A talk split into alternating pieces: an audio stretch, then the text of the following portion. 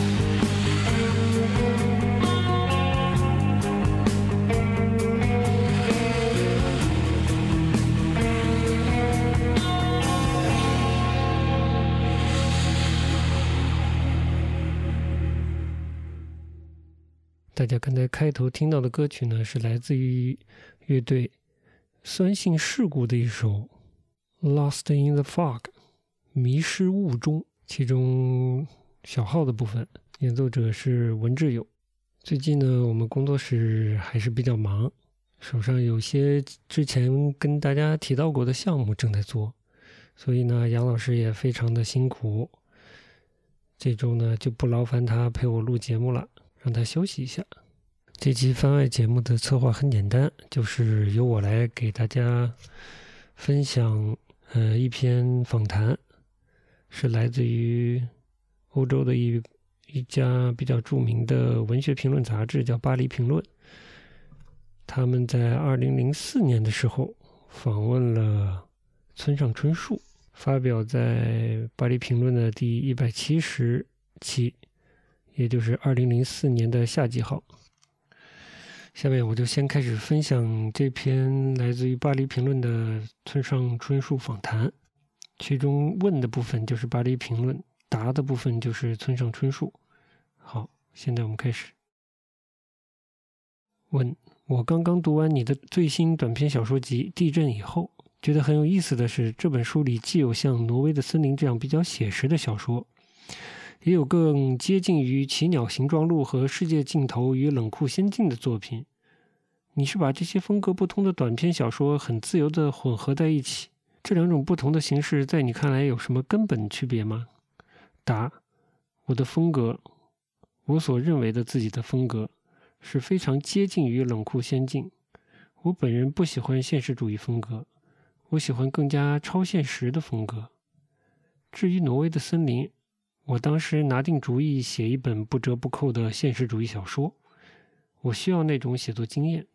问：当时你是想把那本书当做一种风格上的练习，还是因为他的故事用现实主义手法来讲述最为合适？答：如果我坚持写超现实的小说，我可能会成为一位写点作家。可我想打入主流，所以我需要证明自己有能力写现实主义的小说。这就是为什么我写了那本书的原因。那本书在日本成了畅销书，这种结果在我的意料之中。问，所以说那是一个策略上的选择。答：是的。挪威的森林很容易读，也很容易理解。有很多人都喜欢那本书，然后这些人又会对我其他的作品产生兴趣，所以它很有帮助。问：这么说来，日本读者很像美国读者，他们喜欢简单易懂的故事？答：我的新书《海边的卡夫卡》卖了三十万套，这本书一套两册，我很奇怪会卖掉那么多，这很不寻常。这部小说的故事很复杂，很难理解，但我的文字风格很容易读。书里有些幽默成分，故事有戏剧性，能让读者拿起来就放不下。在故事情节和叙事语言这两个要素之间，也许存在着一种神秘的平衡。这可能就是我获得成功的另一个原因。不管怎么说，这个结果让人难以置信。我每三四年写一部小说，读者总是在等我的新书上架。我采访过约翰·欧文，他说：“读一本好书就像注射毒品一样，一旦成瘾，就会不断地等待下一次。”问：“你想把你的读者变成瘾君子？”答：“这是约翰·欧文说的。”问：“这两个要素，直截了当、简单易读的叙事语言，配合一个扑朔迷离的故事情节，是不是你有意的选择？”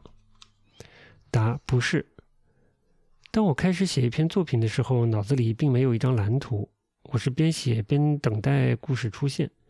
我并没有事先想好故事的类型和故事的情节。我等着故事发生。挪威的森林是另一种情况，因为当时我想写一部现实主义小说，但我基本上不会在动笔前做出选择。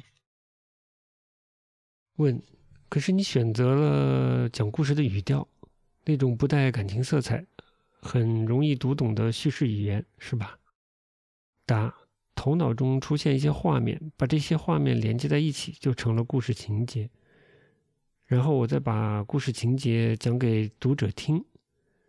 当你讲故事情节的时候，应该保持一种宽厚的态度。如果你想的是这没什么，反正我知道怎么回事那就太傲慢了。简单的语言、恰当的象征和比喻，我做的就是这些。我叙事时认真仔细，力求清楚无误。问：这种技能是与生俱来的吗？答：我并不聪慧，也不傲慢。我和读我书的人并没有什么区别。我以前开过一间爵士酒吧，我调制鸡尾酒做三明治，没想成为一名作家。事情自然而然的发生了。你知道，那是一种恩赐，来自上天，所以我觉得我应该保持谦卑。问你是什么年龄成为一名作家的？这在当时是否出乎你的意料？答：那是我二十九岁时候的事。对，这件事在当时有些出乎我的意料，不过我立刻就习惯了。问：立刻？从写作的第一天你就感觉得心应手？答：我刚是，我刚开始写小说的时候，是用午夜过后的时间在厨房的桌子上写的。我写第一本小说花了十个月的时间。我把它寄给一家出版社，后来还得了个奖，这很出乎我的意料，感觉像在做梦。不过一段时间过后，我想，没错，事情已经发生，我现在是个作家了，这有什么不好呢？整个过程就这么简单。问：那时候你太太对你决定开始写作这件事作何感想？答：她当时什么也没说。我对她说我是个作家了，她听了以后有些诧异，而且觉得有些难为情。问为什么他会觉得难为情？他觉得你不能成功吗？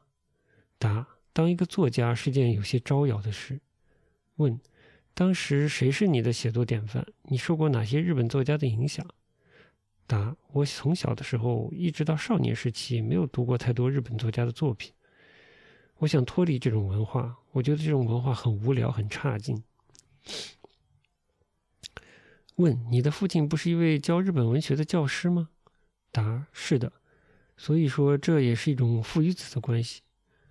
我只是走向了西方文化这一边，爵士乐啦，托斯托耶夫斯基、卡夫卡，还有雷蒙德·钱德勒。这是一个属于我自己的世界，我的幻想乐园。如果我愿意，我可以去圣彼得堡或者西好莱坞。这是小说的魔力，你可以到处游历。现在去美国是一件很容易的事了。每个人都可以去世界上任何一个地方，可是六十年代这几乎是不可能的，所以我就靠阅读和听音乐的方式旅行，那是一种梦幻一般的心理状态。问：而这后来又促使你开始写作了？答：是的，我二十九岁的时候开始写小说，这来得很突然。我想写点东西，可是我不知道怎么写，也不知道如何用日语去写。那时候我几乎没有读过任何日本作家的作品，于是我从自己读过的书里借鉴风格、结构和所有的一切。这些书都是美国或者西方的作品，结果我形成了自己独特的风格。我的写作就这么开始了。问：你的第一本书出版了以后获了奖，你基本上算是已经正式上路了。那时候你有没有开始去结交其他的作家？答：没有，完全没有。问：那时候你一个作家朋友也没有？答：是的。问：后来你有没有和别的作家成为朋友或者同事呢？答：没有，一个也没有。问：至今你没有任何的作家朋友呢？答：是的，没有。问：至今你也没有任何作家朋友？答：是的，没有。问：你会把正在写的作品拿给别人看吗？答：从来不给别人看。问：你的太太呢？答：我把我第一部小说的初稿给她看过，可她说她根本就没看，所以我猜她没有任何印象。问：她对那本书没有什么感觉？答：是的，不过那是第一稿，写得很糟糕，后来我又改了不少次。问：现在你写小说的时候，他会好奇你在写什么吗？答：他是我每本新书的第一读者。可以说他是我的合作伙伴，我依赖于他。这就类似于斯科特·费斯杰拉德来说，他的妻子申尔达是他的第一读者一样。问：在你的写作生涯中，就从来没有感觉自己属于任何一个作家团体吗？答：我是一个独行者，我不喜欢团体、流派和文学圈子。普林斯顿大学有个类似于快餐厅的地方，他们邀请我去那里用餐，在场的有乔伊斯·卡洛尔。奥茨，还有托尼·莫里森，我感觉非常的恐惧，以至于吃不下饭。马里·莫里斯也在场，他非常的和善，差不多和我同龄，可以说我们成了朋友。可是，在日本，我没有任何作家的朋友，因为我想保持距离。问你的小说《奇鸟形状录》有很大一部分写于美国，在美国生活对于你的创作过程或者作品本身有什么影响吗？答：写《奇鸟形状录》的那四年当中，我一直作为一个怪人住在美国。这种怪的感觉一直像影子一样陪伴着我，而这部小说的主人公也是同样如此。现在想起来，如果这本书是在日本写的，那么它可能会变成一本相当不同的小说。我在美国生活的怪和在日本感觉到的怪是不同的。在美国，这种感觉更加明显和直接，它让我更清楚地认识到了自己。在某种程度上，写这本书的过程就像一个把自己扒光的过程。问：当代日本作家的作品中有没有你读过而且喜欢的？答：有一些，比如村上隆，还有几本 banana 的部分作品。不过我不写书评和文学评论，这些事情我不想参与。问：为什么呢？答：我觉得我的工作是观察人和世界，而不是去对他们进行评价。我一直试图让自己远离所谓的结论性的东西。我宁愿让世间万物都处于无尽的可能性当中。比起评论，我更喜欢翻译，因为翻译的时候你几乎不需要做任何的评判。我翻译一本自己喜欢的作品，就好像让那些美妙的词句一行一行的从我的身心穿过。毫无疑问，世界上需要有评论家，不过那不是我的差事。问：让我把话题拉回到你自己的作品上来。你的小说很明显的受到了冷硬派美国侦探小说的影响。你是什么时候开始接触这一类型的小说的？哪些作家让你觉得最来劲？答：我上高中的时候迷上了犯罪小说。那时候住在神户，神户是一个海港城市，有很多过往的外国人和海员把自己的瓶装书卖给当地的二手书店。我那时候很穷，但可以买得起这些廉价的二手书。我通过这些书学习英语，读得非常带劲儿。问你读的第一本英文小说是哪一本？答是罗斯麦克唐纳的《名叫阿彻》。我从那些书里学到了很多东西，读起来经常欲罢不能。同一时期，我还爱读托尔斯泰和托斯托耶夫斯基，他们的书同样引人入胜，那些书虽然很厚，可是我读起来就是不想停。所以在我看来，托斯托耶夫斯基和雷蒙德·钱德勒是同一回事。即使现在我也这么认为。我写小说的理想就是把托斯托耶夫斯基和钱德勒放在同一本书里，这是我的目标。问：你第一次读卡夫卡是在什么年纪？答：十五岁。我读了《城堡》，那是一部伟大的作品。我还读了《审判》。问：这很有意思。这两本书都是没有写完的作品，也就是说，他们没有结局。你的小说也有类似的感觉，特别是你近期的作品，比如《奇鸟形状录》。经常让人感觉你拒绝提供那种读者所期待的结局，这里面是不是有卡夫卡的影响？答：不完全是。你当然读过钱德勒的小说，他的小说并没有真正的结局。他可能会说这个人是凶手，可是对我来说，到底是谁干的并不重要。有一件很有趣的轶事：霍华德·霍克斯想把钱德勒的《长眠不醒》拍成电影，但他搞不清楚到底是谁杀了那个司机。于是他打电话去问钱德勒，他的回答是：“我不在乎是谁杀的。”我也是同样的态度，结局没有任何的意义。我不在乎卡拉马佐夫兄弟里的凶手到底是谁。问：可是长眠不醒之所以引人入胜，其中一个原因就是读者想发现杀死司机的凶手是谁。答：我本人写小说的时候，事先并不清楚谁干了什么。我和读者处境相同。当我开始写一个故事，我根本不知道故事的结局，也不知道接下去会发生什么。即便故事一上来就一桩命案，我也并不知道凶手是谁。我写这个故事是因为我想去发现谁是凶手。如果我事先知道是谁干的，那么写这个故事就没有意义了。问你是不是也有意识的在回避你对你自己的作品进行解释？就像一个梦，一旦被分析，就会变得苍白无力。答。书写的好处是，你可以在醒的时候做梦。真实的梦你无法控制它，而当你写作的时候，你是醒着的。你可以选择故事的时长和所有的一切。我每天早上花四五个小时写作，时间到了我就停，第二天仍可以继续。如果是一个真实的梦，那么你就不能像这样控制它了。问：你说你写小说时事先并不知道凶手是谁？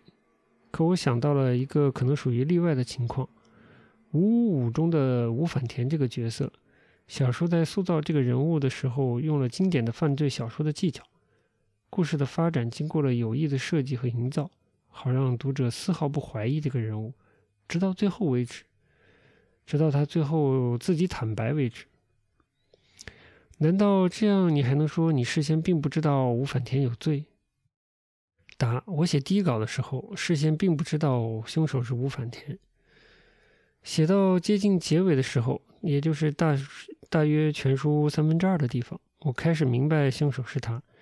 于是，当我写第二稿的时候，在知道谁是凶手的情况下，我重写了那些吴反田出现的场景。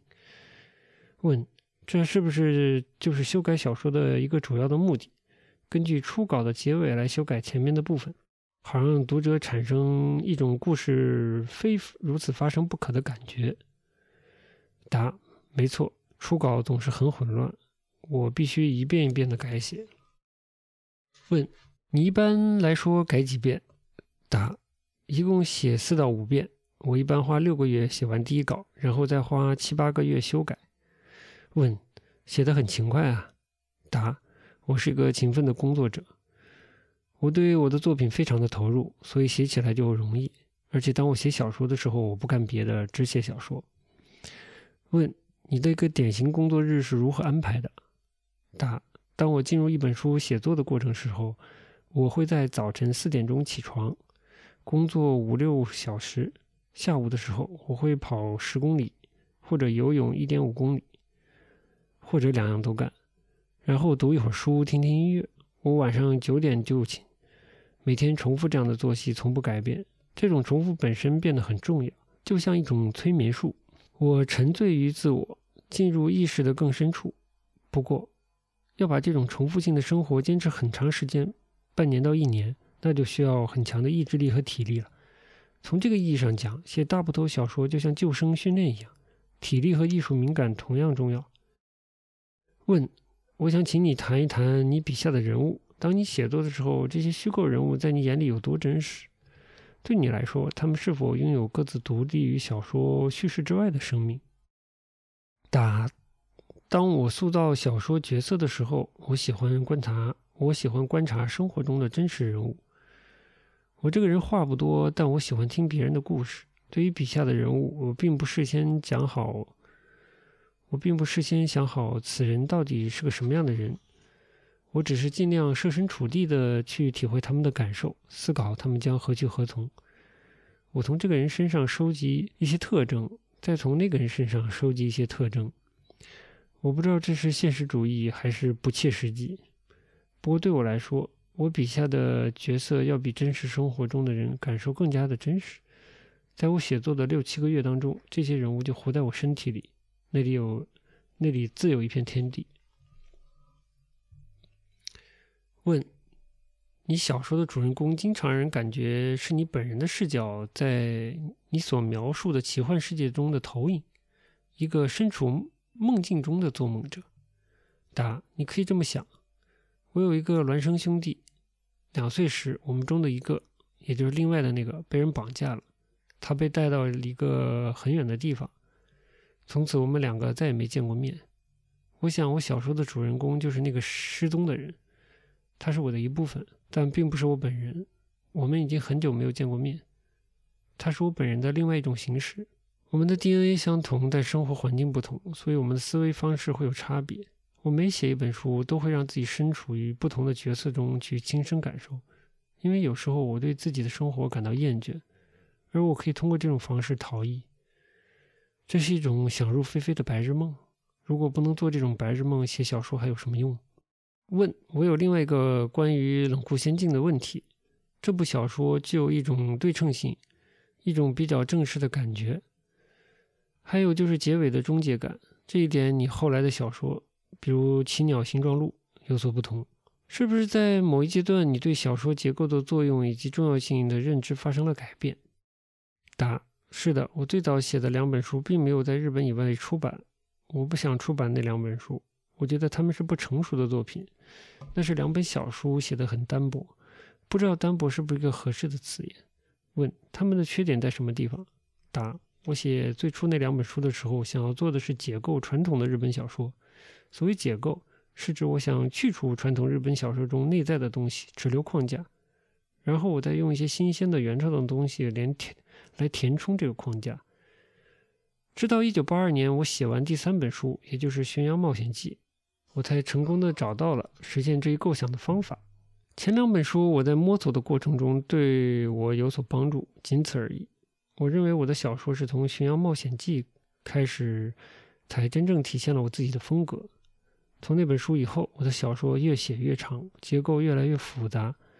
每次当我写一本新书，我都打算打破以往的结构，开创一种新的东西。在我每本书里。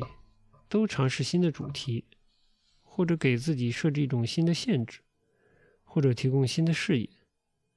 我对小说的结构总是有着清醒的认识。如果在结构上做了什么改动，那么我就不得不同时改变人物和文字的风格。如果我每次都写同样的东西，那我肯定会感到疲倦和乏味。问：虽然你经常改变小说中的一些成分，但还是有些东西是保持不变的。你小说总是采用第一人称的叙事方式，在你的小说里，总有一个男人和一系列的女人发生性感十足的关系。一般来说，这个男人相对于这些女人总是处于被动的地位，而从这些女人身上可以反映出这个男人的恐惧和梦想。答：在我的长篇小说和短篇小说里，在某种意义上，女人是一种媒介，其功能就是通过她们来使得一些事情得以发生。那些事是主人公必须去经历的，主人公总是被这种媒介带到某处，而男他所目睹的一切都是由女他展示给男他的。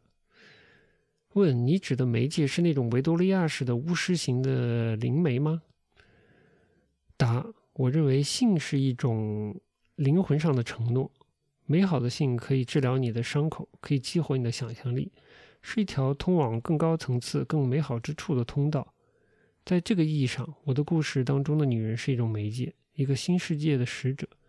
这就是为什么他们总是主动出现在主人公的身边，而不是由主人公去接近他们的原因。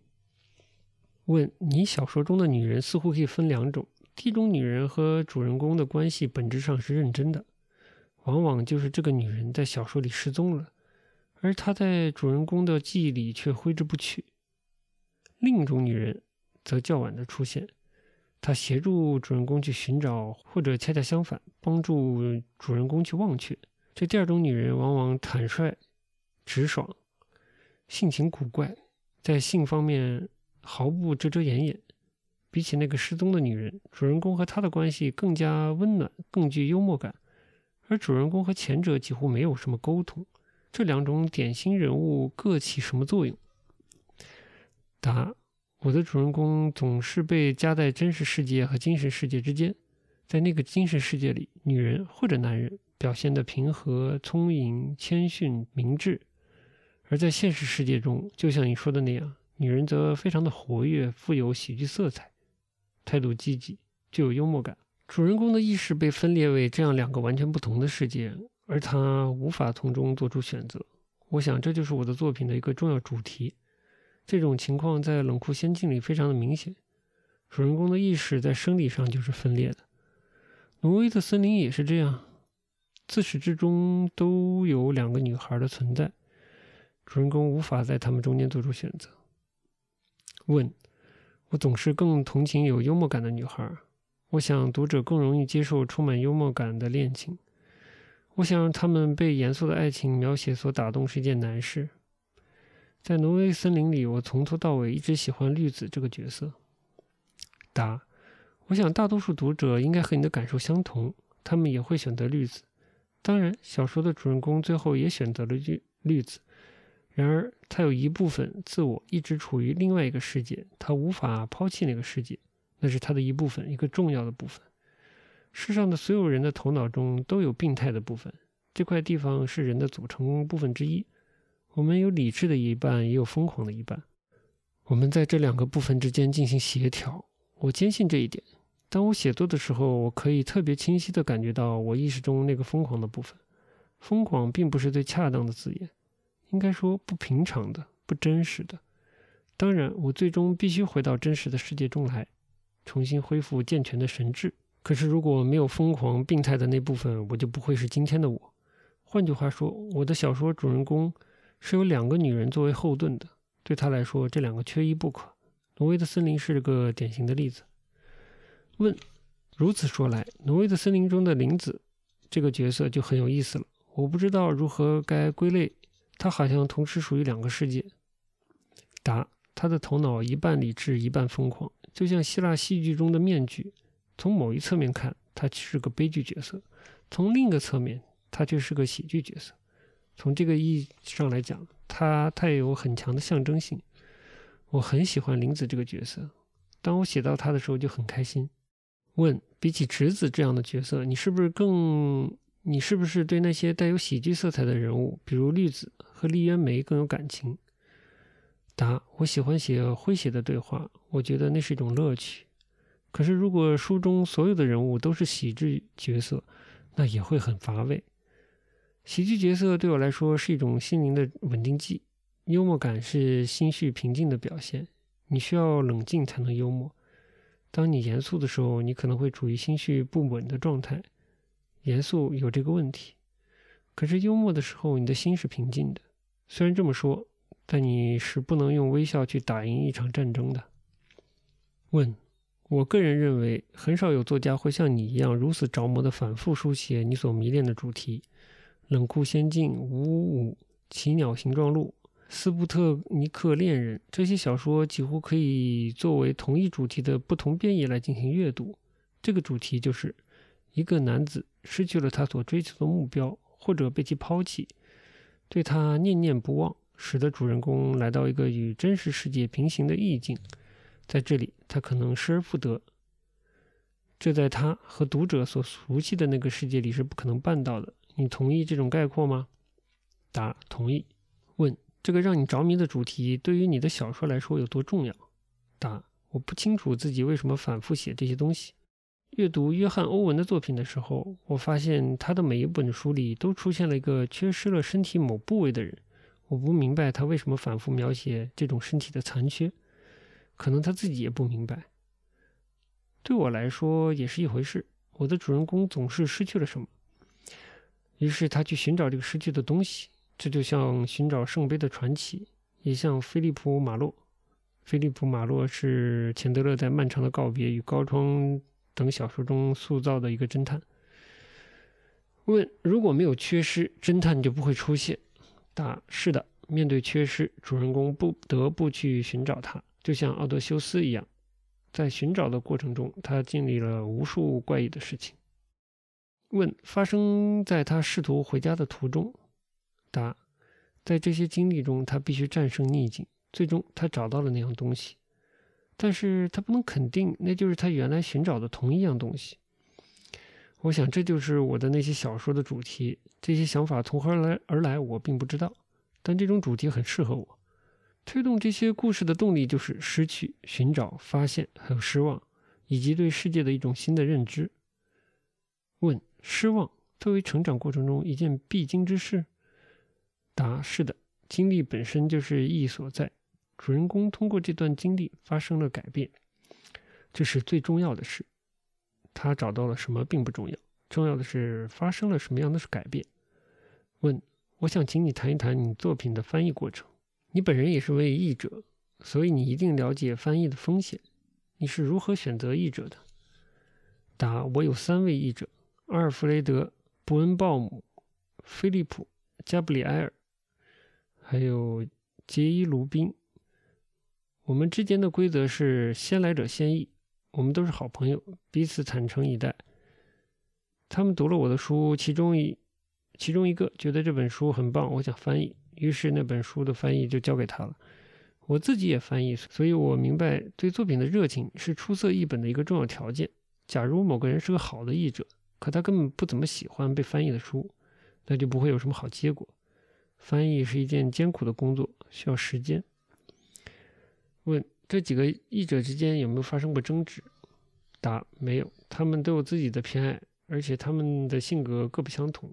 就拿《海边的卡夫卡》来说，这部小说菲尔很喜欢，于是他就翻译了那本书。杰伊对那本书就没什么大的兴趣。菲尔是个谦逊温和的人，而杰伊是个非常精细、一丝不苟的译者，一个个性很强的人。阿尔弗雷德则是一个浪子，我不知道他现在身处何处。他娶了个缅甸女子为妻，这个女子是个政治活动的积极分子。他们两个有时候会被政府逮捕。阿尔弗阿尔弗雷德就是这种人。作为一名译者，他的行文自由自在，有时候他会改动我的文字，这是他的风格。问你是如何和你的译者合作的？具体是怎样的一个过程？答：他们翻译的时候会问我很多问题。初稿完成以后，我自己会读，有时候会给他们一点建议。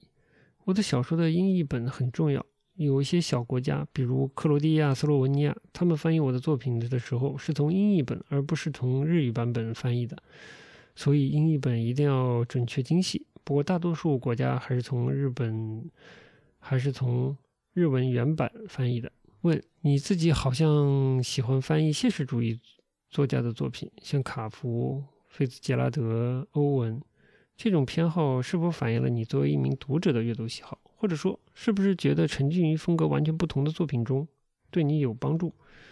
答：我从翻译过的那些作家的作品里都有所收获，这是最重要的。我从现实主义作家那里学了很多，他们的作品需要仔细的阅读才能翻译好。我可以发现他们的秘密所在。如果我去翻译后现代的作家，比如唐·德里。德里罗、约翰·巴斯或者托马斯·品心，这就会撞车。我的癫狂装上了他们的癫狂。当然，我仰慕他们的作品。不过，当我翻译的时候，我会选择现实主义的作家。问：你的作品经常被人称为美国读者最容易接受的日本文学作品，以至于人们把你称为最西方化的当代日本作家。我想知道你是如何看待。你与日本文化之间的关系的答：我不想去写身在异国的外国人，我想写的是我们这些人。我想写日本，我想写我们在这里的生活，这对我来说很重要。很多人说我的风格西方人很容易接受，这也许没错，但我的故事是我自己的，它并没有西化。问：你的作品中出现很多看起来很西化的事物，比如披头士乐队，其实也是日本文化的组成部分之一。答：我写一个人在麦当劳吃汉堡，美国读者就会好奇，为什么这个角色吃的是汉堡而不是豆腐？可是吃汉堡对我来说是一件十分平常的事情，每天都发生。问：你是否同意你的小说准确地描绘了当代日本的都市生活？答：我的小说人物的行为方式。他们如何讲话，有何反应，怎样思考，都是非常日本的。没有日本读者，几乎没有任何的日本读者抱怨说我的故事和他们的生活相差太远。我在试图描绘日本人，我想描绘我是什么样的人，我们从何而来，去向何方，这是我的主题。我想问。你在其他场合谈到奇鸟形状路时，说你对你的父亲、对他的经历以及他们那一代人都很感兴趣。可是你的小说里并没有父亲的形象，准确的说，几乎任何地方都没有出现过。那么，你小说里哪些地方能反映出你的这种兴趣呢？答：几乎我的所有小说都采用第一人称叙事，主人公的主要任务是观察周遭发生的事情，他在实际时间看到他所必须看到的一切。也许可以这么说，就像《了不起的盖茨比》中的尼克·卡罗威。他是中立的，为了保持中立性，他必须摆脱所有血缘关系以及和家庭体系的联系。你可以把这看作我对传统日本文学中家庭所扮演的角色过于重要这一事实所做的回应。我想把我的主人公描绘成一个完全独立的个体，他的城市居民身份也与也与此有关。他是那种比起亲密关系和私人情谊更加看重自由和孤独的人。问：你的最新短篇小说里有一篇叫做《青蛙君救东京》，写的是东京面临栖息地，写的是东京面临栖息于地下深处的一只巨虫的毁灭性威胁。当我读这篇小说的时候，我会不自觉地联想起漫画，还有早期的日本魔兽电影。日本民间还流传着这样一个传说：东京湾里一直沉睡着一只巨大的鲶鱼。它每隔五十年醒来一次，醒来便会引发一场地震。你觉得这些东西，比如漫画和你的小说之间是否存在着联系？答：不，没有关系。我自己对漫画并不特别着迷。你说的这些东西对我的写作没有影响。问：那么日本的民间传说呢？答：我小时候听过很多日本民间传说和老故事，这些故事对于一个人的成长是至关重要的。比如那个青蛙的角色，可能就来自于这些故事的积蓄。你有你美国的民间传说，德国人有德国人的民间传说，俄国人有俄国人的。可是同时还存在一种属于所有人的共同积蓄，比如说小王子、麦当劳，还有披头士。问：世界性的大众文化继续？答：在今天这个时代，叙事对于写作非常的重要。我不在乎理论，也不在乎词藻，最重要的是叙事的好坏。我们如今有一种新的民俗，这是由互联网带来的，它是某种隐喻。我看过那部叫《骇客帝国》的电影，那个电影其实就是一个关于当代人思维的民间传奇。可是这里的所有人都说这部电影太乏味。问你看过宫崎骏的动画片《千与千寻》吗？在我看来，这部影片和你的小说有相似之处，也是把来自民间的素材用当代的手法表现出来。你喜欢宫崎骏的电影电影吗？答：我不喜欢动画片，那部电影我只看了一小半，它不是我喜欢的风格。我对那种作品不感兴趣。当我写小说的时候，我会看到一个影像，那个影像非常的强烈。问：你经常看电影吗？答：是的，我很爱看电影。我喜欢的导演是芬兰的阿基·考里斯马基。我喜欢他的每一部电影，他太出众了。问：也很有趣。答：非常有趣。问。你刚才说幽默具有使人平静的作用，还有别的功能吗？答：我想让我的读者时笑一笑。很多日本读者是在上下班的列车上读我的小说的。拿普通薪金的职员每天上下班要花两个小时，他们用这段时间来阅读。这就是为什么我的书都分成上下两册出版的原因。如果印成一本，那就会太沉了。我收到过读者的来信，抱怨说他们在车上读我的小说时候会发笑，这让他们很难为情。这些来信我是最喜欢的。我知道我的书让他们发笑，这很棒。我希望每隔十页就让读者笑一笑。问：这是你的秘密公式吗？答：我不做算术。可是，如果我能做到每隔十页让读者笑笑，那我那会很好。我上大学的时候很喜欢读库尔特·冯古内特和理查德·布劳提根的书，他们都很幽默，但同时也写严肃的题材。我喜欢那种类型的书。我第一次读到他们的作品的时候，惊于竟然还有这样的书，那种感觉就像发现了一个新的世界。问：可你自己为什么没有尝试去写那种类型的小说呢？答：我觉得这个世界本身就是一种喜剧，这种都市生活可以收看五十个电视台，还有那些政府里的蠢人，这就是一出喜剧。所以我试图写严肃的东西，可是我越严肃，效果就越有喜剧性。我十九岁的时候，也就是一九六八年、一九六九年左右，人们都极端严肃，那是一个严肃的时代。每个人都很理想化。问：很有意思的是，《挪威的森林》就发生在那个年代。那本书可能是你的作品中最不带喜剧色彩的。答：我们那一代人可以说是严肃的一代。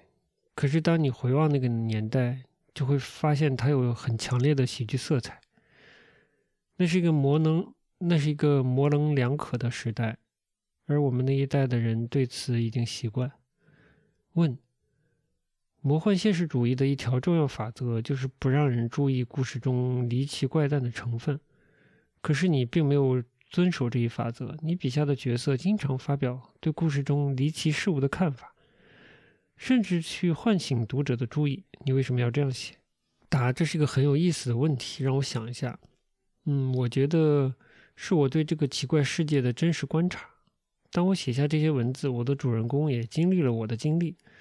而这些经历又被读到这些文字的读读者所经历。卡夫卡和加西亚马尔克斯的作品更具传统意义上的文学性，我的小说则更加的活生生，更加的当代，涉及更多的后现代的经验。你可以设想一个电影摄影棚，这里有所有的东西：柱子、靠墙的书架上面的书，都是假的道具，墙也是纸做的。在经典的魔幻现实主义作品中，这些墙和书本都是真的；而在我的小说里，如果有任何东西是假的，我会说出来，而不会假装它是真的。继续问，继续关于这个摄影棚的比喻，你会故意把镜头拉远，好让观众看到这是个摄影棚的内部结构吗？答：我不想让读者相信那是真实的，我想让读者看到它的本来面目。可以说。我在告诉读者，这只是一个故事，是假的。可是，如果你以假当真，假的可以变成真的，这并不很容易解释清楚。十九世纪和二十世纪初的作家给读者提供真实的东西，这是他们的职责。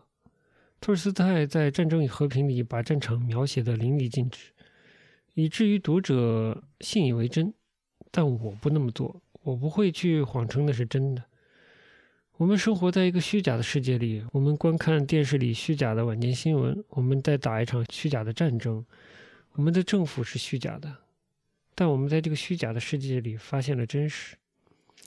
所以我的小说也是这么一回事儿。我们走过一个个虚假的场景，但是在这个过程中，我们本人是真实的，这种处境是真实的。从某种意义上来讲，这是一种承诺，是一种真实的关系。这就是我想要写的东西。问：在你的作品中，你总是不间断地描写生活中平凡的细节。答：我非常喜欢细节。托尔斯泰试图全景式的描绘，而我则更关注细微之处。当你在描绘细微末节的时候，当你在描绘细枝末节的时候，你会把焦距调得越来越近。这和托尔斯泰的做法完全相反。其效果是让人感觉越来越不真实，这是我想要做的。问：让镜头极度的逼近所描绘的事物，打破现实主义的限度，于是日常生活中鸡毛蒜皮的琐事又变得奇异起来。答：距离越近，效果就越不真实。我的风格就是这样的。问：你刚才把自己和马尔克斯、卡夫卡做了对比，你说他们是文学作家，那么你认为自己是一名文学作家吗？答：我是一位当代文学作家。这和他们非常的不同。在卡夫卡写小说的年代，人人们只有音乐、书籍和剧院。现在我们有互联网、电影、影碟出租以及更多。如今我们如此，如今我们有如此多的竞争对手，而主要的问题是时间。十九世纪的人，我指的是那些有闲阶级，有很多的时间。他们读大部头的书，去戏院坐上三四个小时看一出歌剧。可是如今每个人都很忙，社会上也不再有真正的有闲阶级。读白金和陀思妥耶夫斯基是是于身心有益的，但是人们现在没有那么多时间，所以小说本身经历了很多大幅度的改变。我们不得不抓住读者的脖子，硬把他们拽进来。当代小说家在使用很多来自其他领域的技术，比如爵士乐、电子游戏等等等等。我觉得今天电子游戏比任何东西都更接近文学。问：电子游戏？答：是的，我自己并不玩电子游戏，可我可以感觉到它和文学的相似性。当我写作的时候，有时候我会觉得自己是个电子游戏的设计师，同时也是个玩游戏的人。我编造了这个游戏程序。现在我正置身于游戏当中，我的左手并不知道右手在干什么，这是一种超脱，给人一种分裂的感觉。问你是不是说，虽然你写小说的时候并不知道下一刻会发生什么，但你的另一部分却很清楚故事会往何处而去？答：我想那是无意识的。当我沉浸在写作之中的时候，我可以同时体验到作者的感觉和读者的感觉，这是好事，它会加速我的写作。因为我和读者一样，想要知道下面发生什么。不过有时候你必须刹车停下来。如果写得太快，读者会觉得疲惫和乏味。你必须让他们在某些地方停一停。问你是怎么做到这一点的？答：凭感觉，我知道什么时候该停一停。问音乐，特别是爵士乐，对你的写作有多大的帮助？答：从十三四岁开始听爵士乐，音乐对我有很大的影响。音乐和旋律，音乐的和弦、旋律、节奏感以及布鲁斯的感觉，对我的写作都有帮助。我当初想当一名音乐家，但我掌握不好乐器，所以我就做了作家。写一本书就像演奏音乐一样，开始时我演奏主题，接着我即兴演奏，最后还有过所谓的终曲。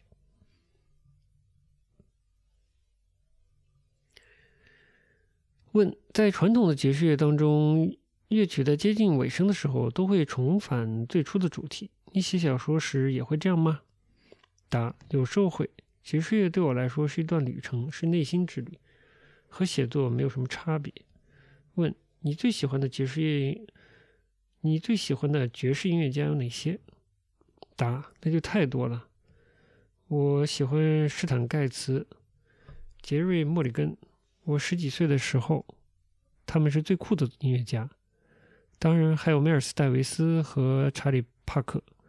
如果你问我谁的唱片听的最多，答案是迈尔斯。从五十年代到六十年代的作品，迈尔斯是一位创新家，他不断的进行革命性的创新，我对他非常的仰慕。